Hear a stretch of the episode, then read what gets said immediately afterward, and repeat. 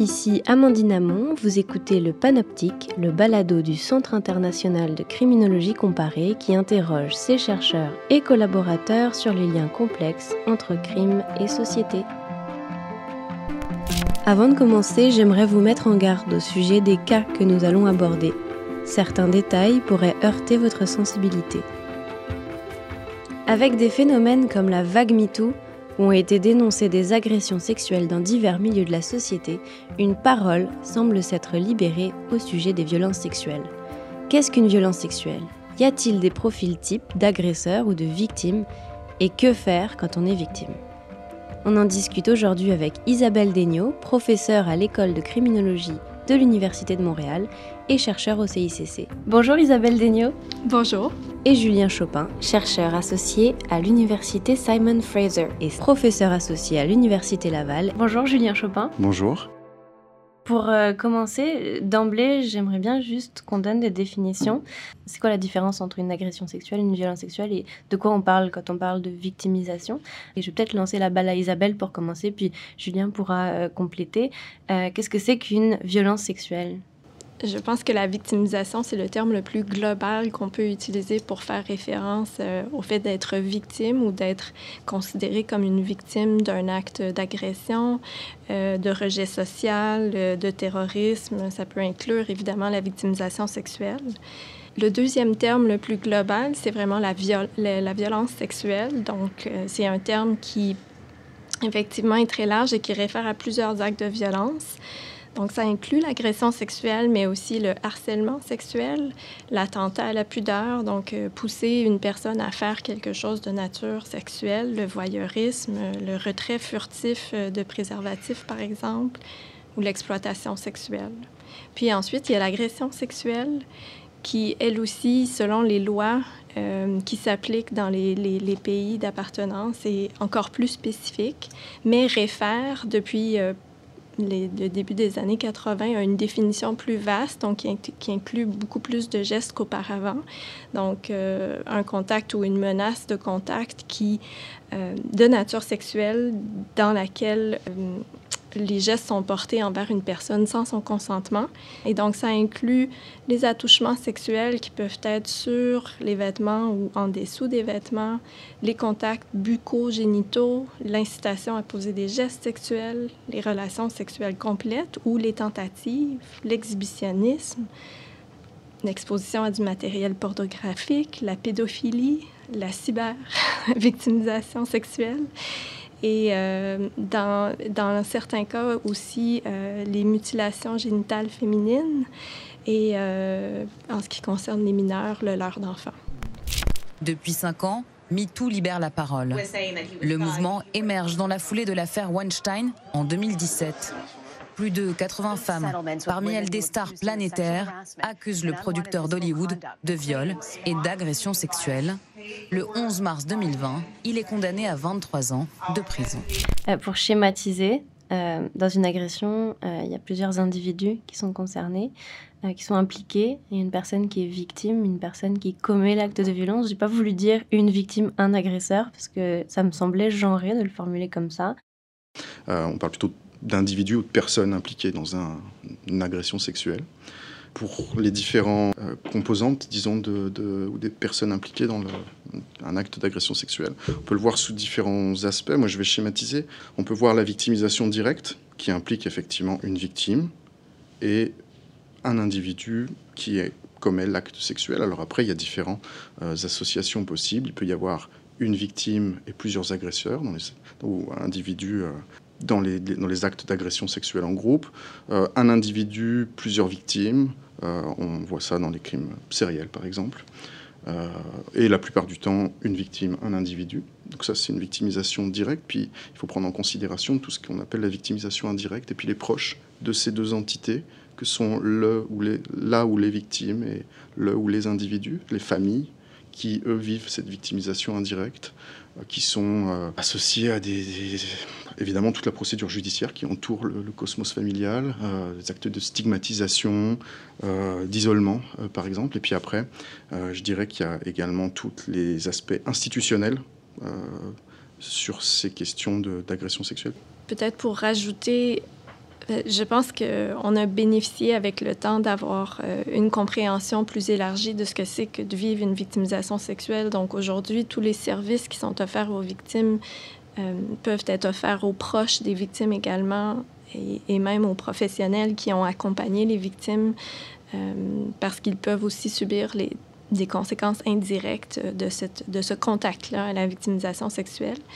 Ensuite, il y a tous les, les, personnes impliquées sur le plan euh, de la prise en charge euh, socio-judiciaire et donc euh, sur le plan de la sécurité publique, les policiers, les enquêteurs, les acteurs de la justice, procureurs, avocats de la défense, les juges, les avocats des victimes aussi ou les avocats des enfants, les témoins et aussi tous ceux qui permettront une forme ou une autre d'indemnisation ou de de correction des, gestes qui ont été posés. Euh, tous les organismes communautaires qui offrent du soutien aux victimes et aux proches, les centres d'aide aux victimes d'actes criminels qu'on appelle les CAVAC, et donc euh, d'autres organismes qui sont plus spécialisés en matière d'agression sexuelle comme les CALAX. Donc, et ensuite, il y a les acteurs du milieu de la santé qui sont certainement directement impliqués, notamment pour faire une évaluation médicale euh, de la victime ou une, trousse euh, médico-légale. Et euh, dans les acteurs du milieu de la santé, bien, il y a la direction de la protection de la jeunesse qui est impliquée chez les, chez les 18 ans et, moins. Pour les personnes âgées aussi, il y a euh, au niveau institutionnel les, commissaires qui vont recevoir les plaintes s'il y a une agression sexuelle qui est posée dans une institution quelconque, dans un lieu où, où ils reçoivent des services. Puis ensuite, ben, c'est souvent les enquêteurs de police qui sont vers qui on peut signaler une situation d'agression sexuelle chez une personne aînée. Euh, est-ce qu'il y a un profil type de victime de violences sexuelles en termes de, euh, de genre, d'âge, d'orientation sexuelle, euh, de classe sociale? Est-ce que ça existe, un profil type de victime d'agression sexuelle? Je pense que la réponse à cette question-là, c'est que non, il n'y a pas de profil type, de, de victime type d'agression sexuelle l'agression sexuelle, qu'elle soit pendant l'enfance, à l'âge adulte ou chez les aînés, euh, se manifeste dans toutes les sphères de la société, incluant les milieux familiaux avec des niveaux socio-économiques très élevés. Par ailleurs, il y a plusieurs facteurs de risque euh, qui sont de nature individuelle, euh, familiale, sociale, communautaire, qui peuvent augmenter les chances, pas les chances, les risques, pardon, d'être exposé à la victimisation sexuelle et en particulier lorsque ces facteurs de risque se cumulent. Les risques à ce moment-là sont, encore plus importants. Et euh, je pense que c'est euh, parmi les, risques les plus importants, il y a le fait d'être victime d'autres formes de violence. Donc, le, fait d'être exposé à plusieurs formes de violence en plus de l'agression sexuelle. Par exemple, la violence physique, la, la, négligence, la violence psychologique, la violence conjugale. Euh, d'y être exposé enfant augmente euh, de façon importante les risques de revivre euh, de la violence sexuelle plus tard. Et donc, euh, plus les risques sont présents tôt dans la vie d'une personne, plus les risques sont élevés que la victimisation sexuelle se présente. Et on pourrait penser que c'est le phénomène qui caractérise, par exemple, les peuples autochtones ou les, premiers peuples, où on a souvent nommé qu'ils étaient particulièrement exposés à la victimisation sexuelle, mais ce n'est pas parce qu'ils sont des personnes autochtones, mais parce qu'ils ont confronté, ils sont confrontés à plusieurs de ces facteurs de risque de façon cumulée euh, dans, leur, dans leur vie, ne serait-ce que parce que plusieurs d'entre eux euh, sont passés par les pensionnats à travers la colonisation d'un point de vue de la, prévalence, du nombre de victimes, on va retrouver dans les tranches euh, parmi les jeunes femmes euh, adultes le plus grand nombre de victimes euh, d'agressions sexuelles. Mais c'est parce que c'est à cet âge-là que sortent le plus, sont les plus vulnérables, elles sont les plus exposées. Mais en fait, si on compare avec d'autres types de victimisation, victimisation violente, euh, vol, etc., on retrouve ces mêmes tranches d'âge euh, au sein des, des, des, catégories de victimes. Puis après, ce qu'on a pu constater, et ce que, ce que déjà très bien expliqué Isabelle, c'est qu'effectivement, il y a une hétérogénéité immense, non pas des, bah, des victimes, et puis des, des processus de victimisation, de la manière dont la victimisation intervient, que ce soit dans un contexte extrafamilial ou intrafamilial. Euh, les études depuis longtemps nous montrent que euh, les victimes adultes et les victimes enfants, c'est deux choses complètement différentes. Euh, ça paraît bête de le dire comme ça, mais pendant longtemps, on a considéré que tout le monde était pareil. Et puis, on a avancé dans, les analyses et dans, la recherche, puis on arrive à montrer maintenant que bah, même au sein des victimes enfants, les victimes adolescentes et les victimes enfants, c'est pas la même chose, et puis les tout jeunes enfants, c'est encore pas la même chose. Puis pendant longtemps, on a considéré que les adultes, c'était les adultes, puis là, on commence à dire, en fait, il y a les adultes, puis il y a les personnes âgées, puis en fait, c'est complètement différent également. Donc il y a vraiment une grande hétérogénéité et des facteurs de, vulnérabilité et des facteurs de risque que chaque population, en fonction de son âge, principalement du genre également, euh, peuvent euh, jouer. Donc c'est un phénomène qui est extrêmement complexe. Est-ce que on reçoit la plainte de la même façon euh, quand la victime est un enfant ou un adulte? Est-ce qu'il y a des différences dans le suivi ensuite psychologique, policier, etc. Donc est-ce qu'on fait la différence à ce niveau-là? C'est une question compliquée. Euh, sur le plan judiciaire, on a un système qui s'applique à tous. Par ailleurs, pour la prise en charge, on doit s'adapter au profil, aux besoins, aux caractéristiques euh, des victimes. Chez tous les enfants, il y a la direction de la protection de la jeunesse qui joue un rôle très important. il y a aussi un protocole d'intervention qui s'appelle l'entente multisectorielle au Québec qui encadre l'ensemble des démarches qui doivent être effectuées pour que, autant sur le plan de la protection de l'enfant, mais aussi sur le plan judiciaire, on prenne les meilleures décisions possibles en regard du dévoilement d'agression sexuelle qui a été posé. Chez les adultes, euh, ce sont d'autres intervenants. La philosophie d'intervention est toutefois la même, c'est-à-dire que pour limiter la victimisation secondaire, on va vouloir avoir des acteurs qui, le plus possible, vont assurer une continuité dans les services. Donc, on les a nommés tout à l'heure, tous les acteurs différents. Ça devient, ça devient extrêmement difficile pour les victimes de comprendre où ils en sont, qui sont les gens devant eux, pourquoi ils sont là, quel est leur mandat, quel est leur rôle. Et donc, c'est vraiment important que les différents acteurs prennent le temps d'expliquer aux victimes où ils en sont, quel, quels sont leurs rôles, mais surtout qu'ils se parlent entre eux pour qu'il y ait une concertation. Et donc, selon la recherche, ce sont ces conditions-là, que ce soit pour les enfants ou les adultes, qui favorisent euh, une meilleure trajectoire de service ou un meilleur, euh, meilleur établissement. Euh, mais sur le plan judiciaire, mis à part le fait qu'il y a les tribunaux de la jeunesse qui vont être impliqués parce qu'il y a la direction de la protection de la jeunesse, donc il y a des décisions qui vont être prises en matière de protection de l'enfant, mais il peut quand même avoir aussi des accusations criminelles.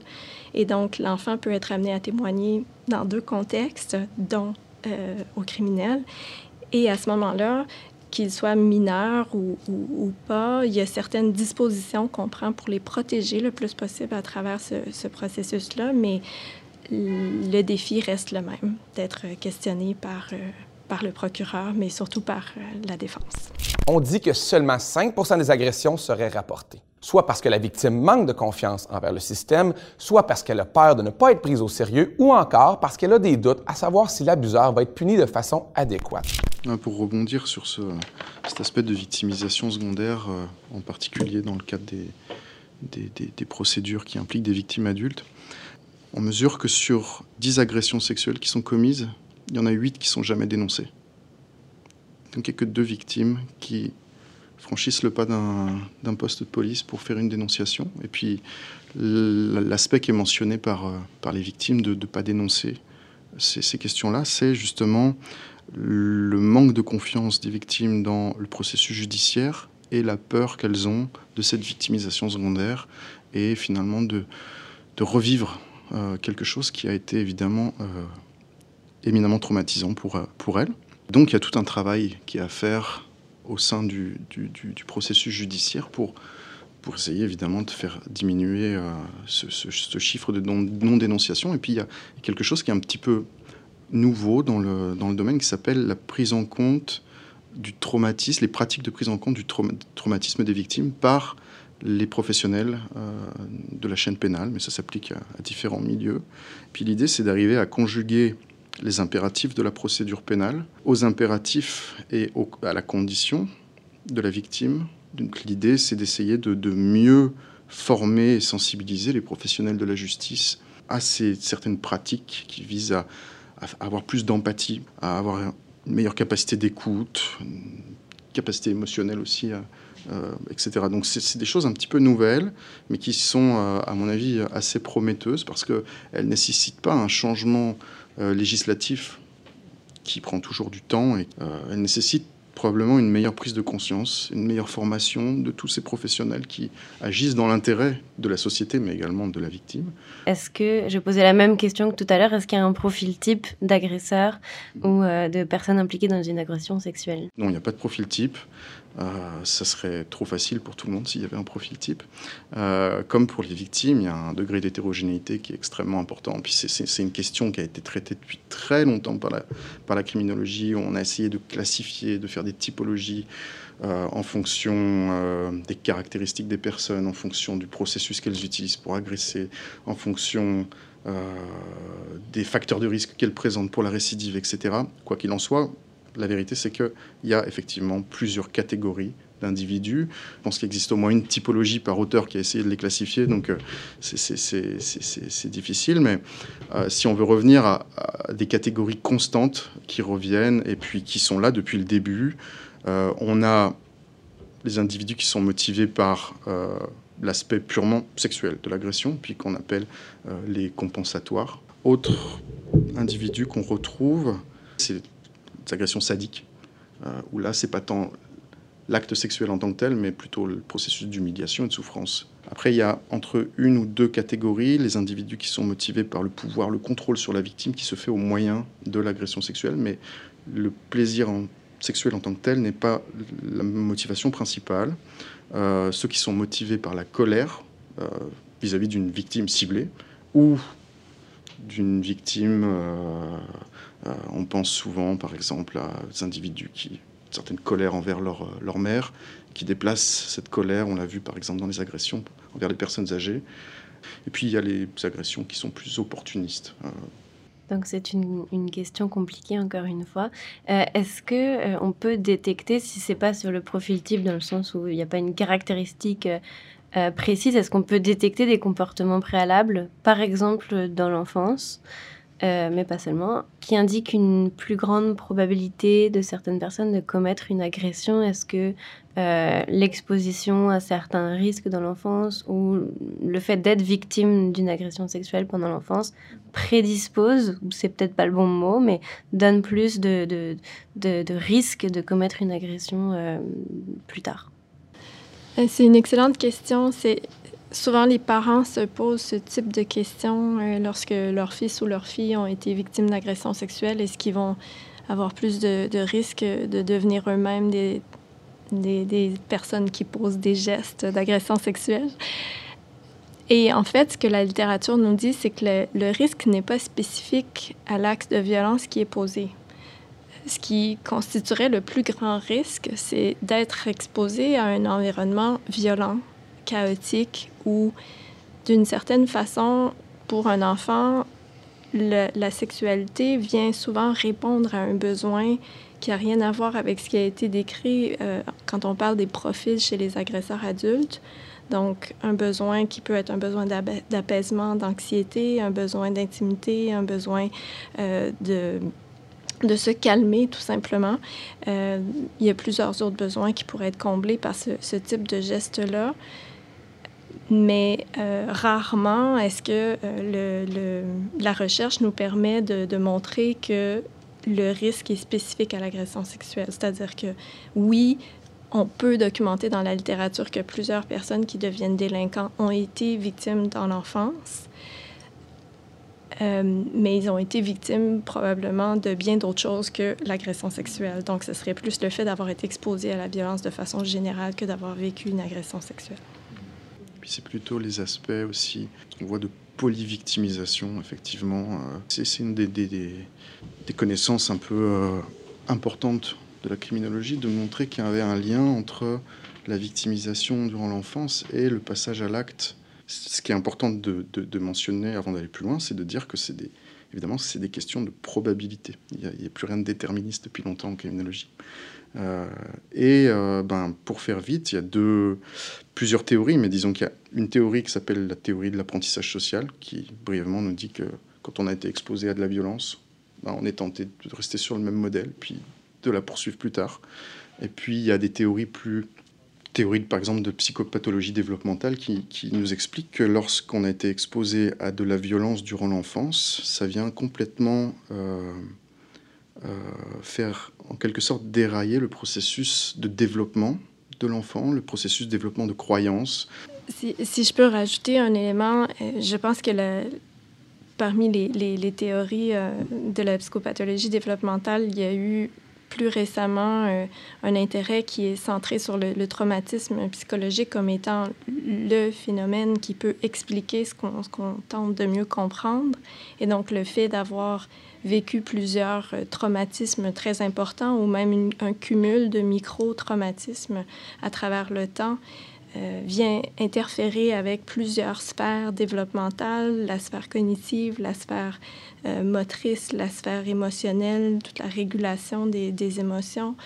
En fait, toutes les sphères développementales sont affectées par le, traumatisme. C'est ce qui, viendrait aussi contribuer à expliquer les trajectoires de vie euh, diverses qu'on observe chez, chez, les, chez les délinquants ou chez les victimes qui sont revictimisées à l'adolescence ou à l'âge adulte. Donc, le, le trauma, le, le, trauma complexe qu'on définit maintenant comme ça, comme étant le résultat de, plusieurs expositions à plusieurs formes de violence à travers la vie et qui commencent très tôt aussi dans le développement de l'individu et donc qui viennent aussi interférer avec le développement du cerveau et euh, tout le développement du système nerveux également.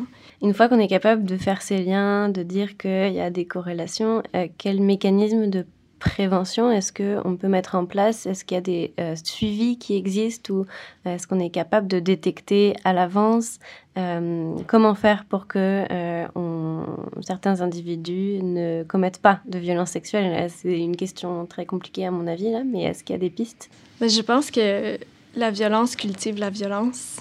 Euh, la première piste, c'est de, minimiser le plus possible l'exposition euh, des enfants de façon précoce à la violence. De là, tous les programmes de prévention en matière de violence sexuelle, mais aussi euh, en matière de toute forme de violence, de pouvoir avoir des relations égalitaires, de pouvoir avoir la possibilité pour un enfant de, mettre ses limites, de faire respecter ses droits, ses frontières, etc. Puis ensuite, on peut espérer que, d'une certaine façon, ça minimise les risques d'être exposé ou d'avoir du mal peut-être à bien identifier une situation à risque ou à savoir comment la, gérer.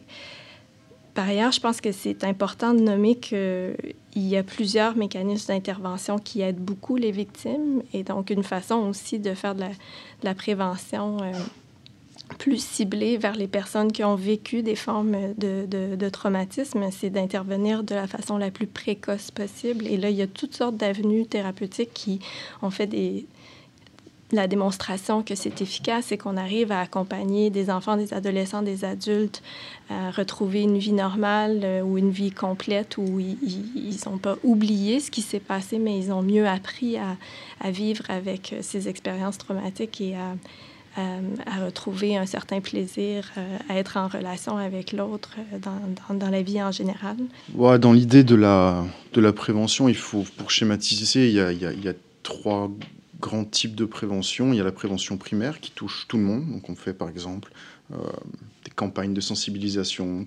Il y, a, les aspects plus situationnels.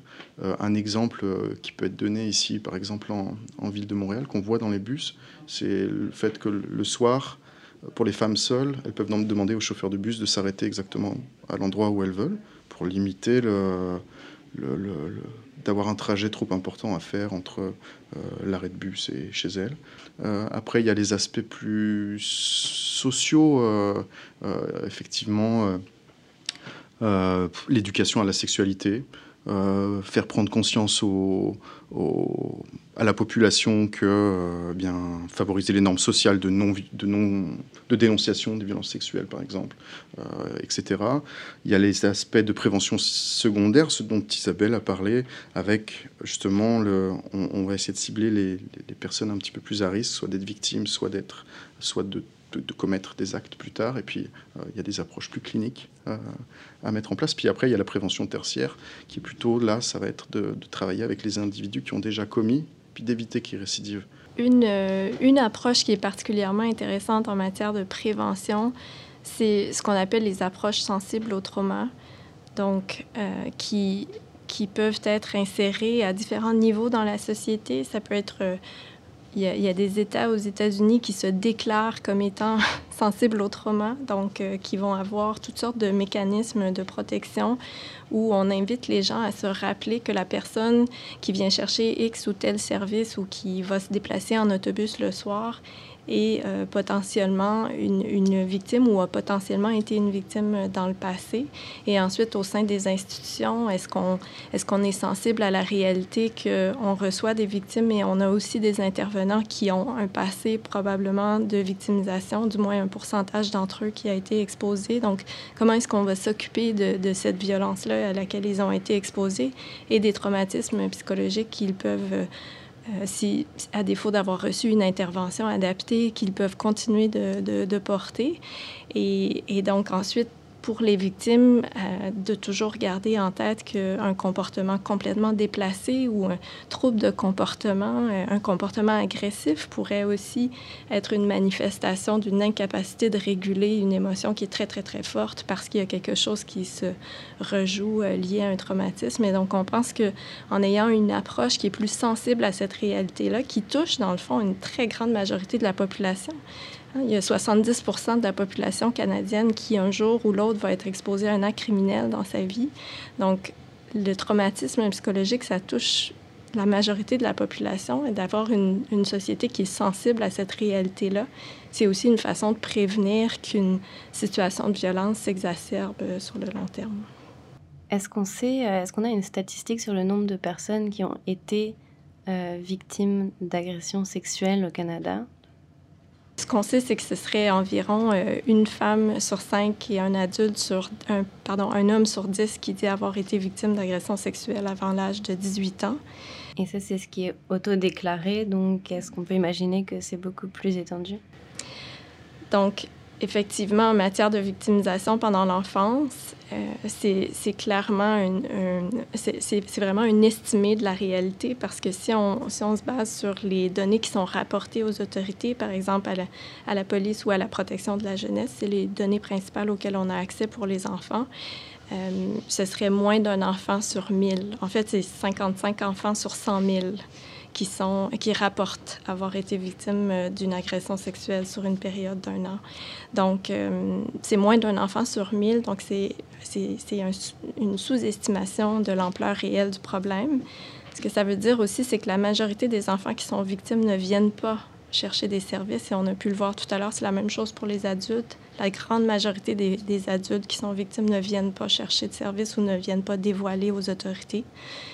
Justement, là-dessus, euh, ça sera ma dernière question. Qu'est-ce qu'on fait ou qu'est-ce qu'on devrait faire euh, quand on est euh, alors, victime ou témoin d'une agression sexuelle, puisque l'un des problèmes dont, on vient de parler, c'est le fait que une grande partie des personnes qui sont victimes ne se manifestent pas, n'en parlent pas, ne déposent pas plainte.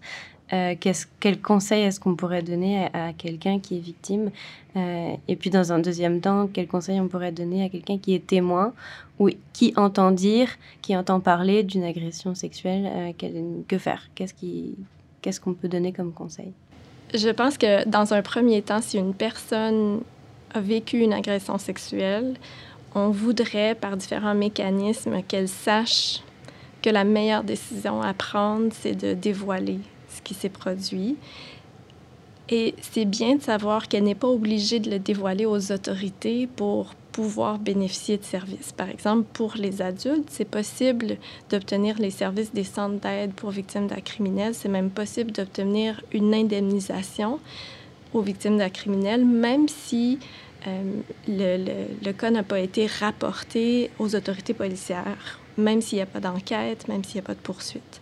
Donc, les CAVAC, ce sont les centres d'aide pour victimes d'actes criminels, mais il y a aussi l'indemnisation aux victimes d'actes criminels qui est l'IVAC.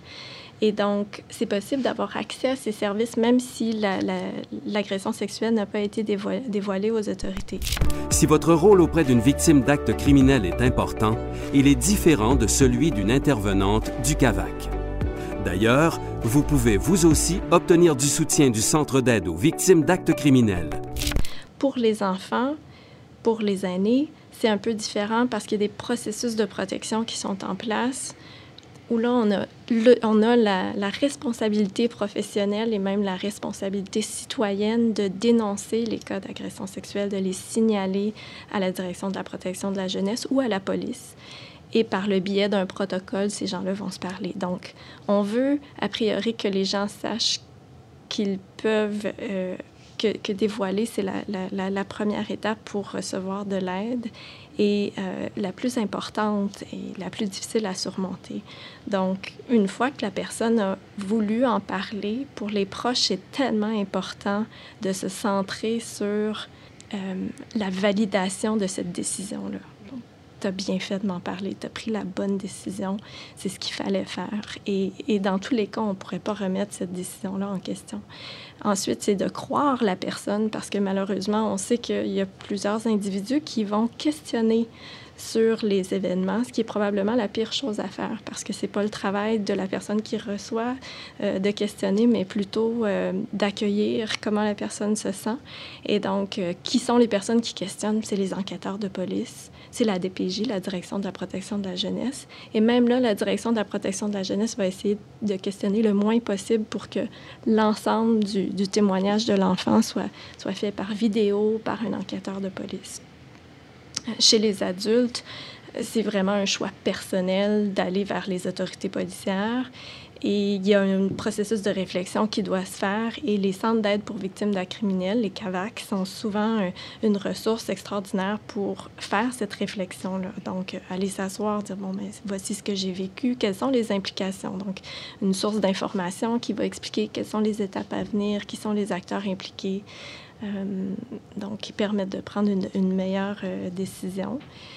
Euh, comme, comme individu qui reçoit un dévoilement ou qui, est témoin de ce qui s'est produit, évidemment, on veut encourager les témoins à, parler avec la victime de ce qui s'est passé pour essayer de, de, de l'aider à dévoiler, à dénoncer. On veut aussi, comme proche, encourager les victimes à aller le plus rapidement possible vers les centres désignés. Donc, les centres désignés, ce sont des services qui ont été implantés au Québec il n'y a pas très longtemps qui euh, permettent, euh, qui sont dans le fond des, des, cliniques spécialisées euh, dans lesquelles il y a un médecin, une infirmière et souvent d'autres intervenants comme des criminologues qui offrent un soutien et qui sont spécialisés en matière d'agression sexuelle, donc qui ont une expertise pour accompagner les victimes d'agression sexuelle. Et donc, on veut prioriser ce type de centre-là pour aller faire une trousse médico-légale et on veut le faire le plus tôt possible. Donc, dès que la personne dénonce, si c'est un événement récent, c'est probablement la première chose à faire. On va aller à l'hôpital, puis on va choisir un centre désigné et il y en a dans toutes les régions euh, administratives euh, du Québec.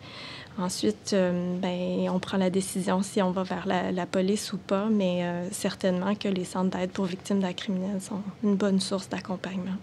C'est des conseils qui sont euh, précieux. il faut trouver les, les bonnes les bonnes orientations et prendre les bonnes décisions. Ça doit vraiment pas être facile. Merci beaucoup à tous les deux de nous avoir éclairés sur euh, ces, ces, enjeux euh, complexes et euh, ces sujets assez vastes. Je pense qu'on aurait pu en parler pendant des heures, toute la soirée.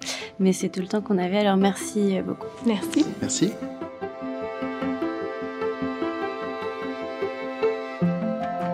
Restez à l'écoute du Panoptique, le balado dans lequel les faits divers deviennent des enjeux de société.